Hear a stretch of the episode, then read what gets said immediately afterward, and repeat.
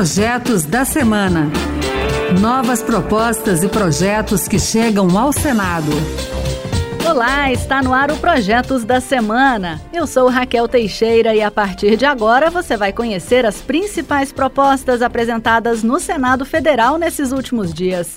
No programa de hoje, vamos falar sobre proteção de dados de consumidores, insalubridade no trabalho e muito mais. Então fique com a gente. Uma cena muito comum hoje em dia é quando o vendedor ou atendente de uma loja pede o número do CPF ou outro dado do cliente. Tem até consumidor que acha que, se não fornecer a informação, não poderá fazer a compra. Mas o que poucas pessoas sabem é que esses dados são vendidos para empresas que fazem o tratamento e análise das informações para traçar um perfil do cliente e futuramente tentar faturar com a oferta de produtos. Neste mês, uma reportagem publicada no portal de notícias UOL revelou detalhes sobre essa prática, muito frequente em farmácias. Alguns estabelecimentos chegam a condicionar a oferta de desconto ao fornecimento dos dados. Para inibir as empresas que usam indevidamente as informações do consumidor, o senador Ângelo Coronel do PSD da Bahia apresentou um projeto para penalizar com multa de até 20% do faturamento o estabelecimento que descumprir qualquer regra constante na Lei Geral de Proteção de Dados.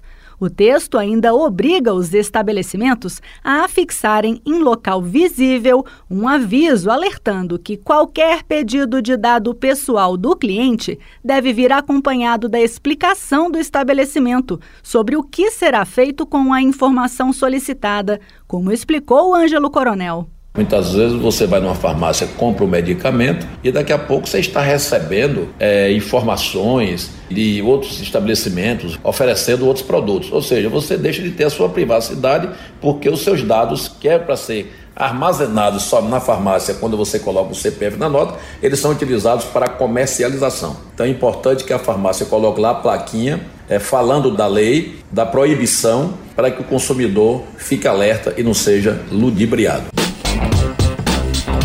Está lá na Constituição que um dos deveres do Estado brasileiro é assegurar uma educação de qualidade para quem se matricular na rede pública de ensino. Esse objetivo deve ser alcançado pelo esforço conjunto da União, dos estados e dos municípios e não deve ser direcionado apenas às atividades em sala de aula, não. A qualidade da educação passa pela oferta de outros serviços, tão importantes quanto o ensino propriamente dito, como a alimentação escolar.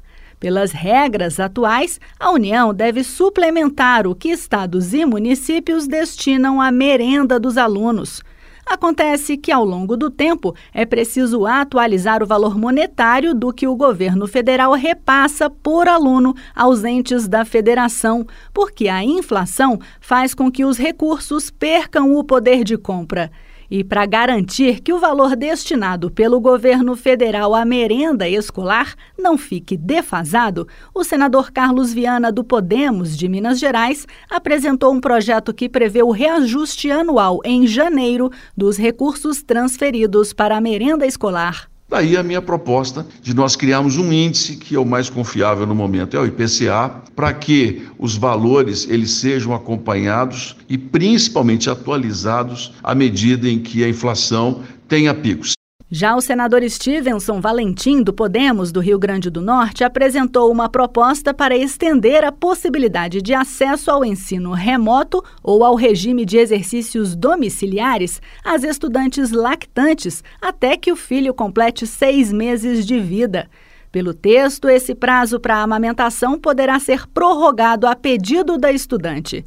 Aquelas que adotarem criança de até seis meses de idade também poderão ser beneficiadas com o ensino remoto ou o regime de exercícios domiciliares, se apresentarem à instituição de ensino requerimento acompanhado de documento que comprove a adoção. Nessa última situação, Stevenson Valentim citou o estudo da Sociedade Brasileira de Pediatria, que reforça que a amamentação vai muito além da passagem do leite para a criança. Esse período, no caso da adoção, representa uma ocasião de interação especial entre mãe e filho. Além disso, de acordo com os estudiosos, existem várias possibilidades e estratégias para promover a lactação e mesmo a amamentação em mulheres que adotam um bebê. Pelas regras atuais, há uma preocupação maior com a gestante do que com o bebê. A lei em vigor garante o direito do ensino remoto a partir do oitavo mês de gestação até o terceiro mês após o parto. Chegaram ao Senado nesta semana dois projetos já aprovados pela Câmara dos Deputados que alteram a legislação eleitoral.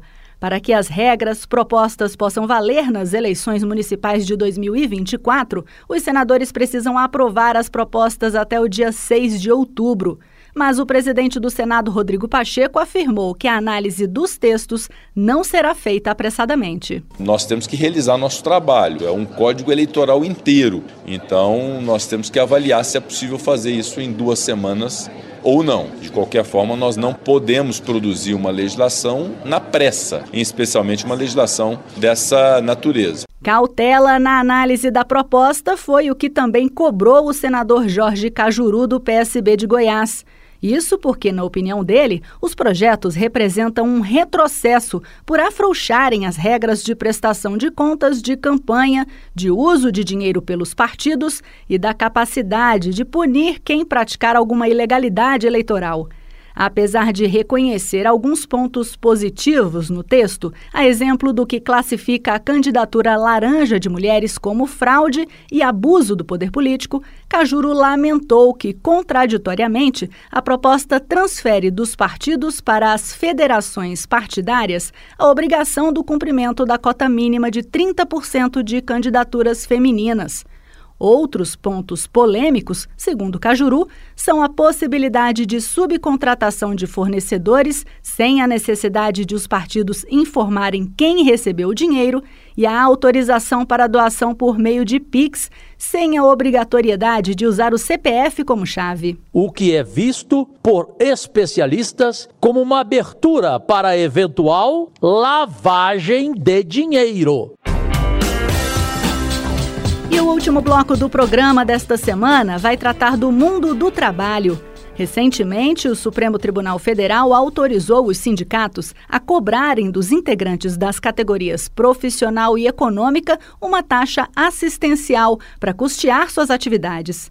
Pela decisão, mesmo que não seja sindicalizado, o trabalhador ou empresário será obrigado a contribuir, a não ser que manifeste a sua vontade de não pagar a taxa mas o senador Cleitinho, do Republicanos de Minas Gerais, apresentou uma proposta de emenda à Constituição para inverter essa lógica. De acordo com a PEC, é preciso a anuência expressa do trabalhador ou empregador para ter a cobrança. Já a senadora Jussara Lima, do PSD do Piauí, quer assegurar o pagamento do adicional de insalubridade aos profissionais responsáveis pela limpeza de banheiros públicos e coletivos de grande circulação. Ela ressalta que o trabalhador mantém contato direto, em níveis acima do tolerado e ao longo do tempo, com produtos químicos que geram algum risco à sua saúde, como os usados na limpeza desses locais. As empresas que contratarem esses trabalhadores também devem ofertar equipamento de proteção individual e treinamento adequado sobre a manipulação dos produtos de limpeza, que deverão ser fornecidos pelo empregador, como explicou a senadora Jussara Lima. Nosso objetivo é contribuir para a melhoria das condições de trabalho desses profissionais e para a promoção de um ambiente mais seguro e saudável para todos. A atividade de limpeza dos banheiros públicos ou coletivo difere da limpeza em residências e escritórios, pois exige um esforço maior por parte dos trabalhadores. É isso aí, você também pode participar do processo de elaboração das leis do país. Acesse o E-Cidadania no site do Senado, leia as propostas e vote para dizer se você é favorável ou contrário a elas. E que tal apresentar uma ideia que pode até virar um projeto de lei? Acompanhe o programa Projetos da Semana na Rádio Senado toda sexta-feira às duas da tarde e sábado às oito da manhã. A gente também está na internet. É só entrar no site da Rádio Senado e baixar o áudio para escutar quando quiser. Se preferir, o podcast também está nas principais plataformas. Com sonoplastia de Daniel Leite e apresentação de Raquel Teixeira, o Projetos da Semana fica por aqui. Muito obrigada pela companhia e até o próximo programa. Projetos da Semana. Novas propostas e projetos que chegam ao Senado.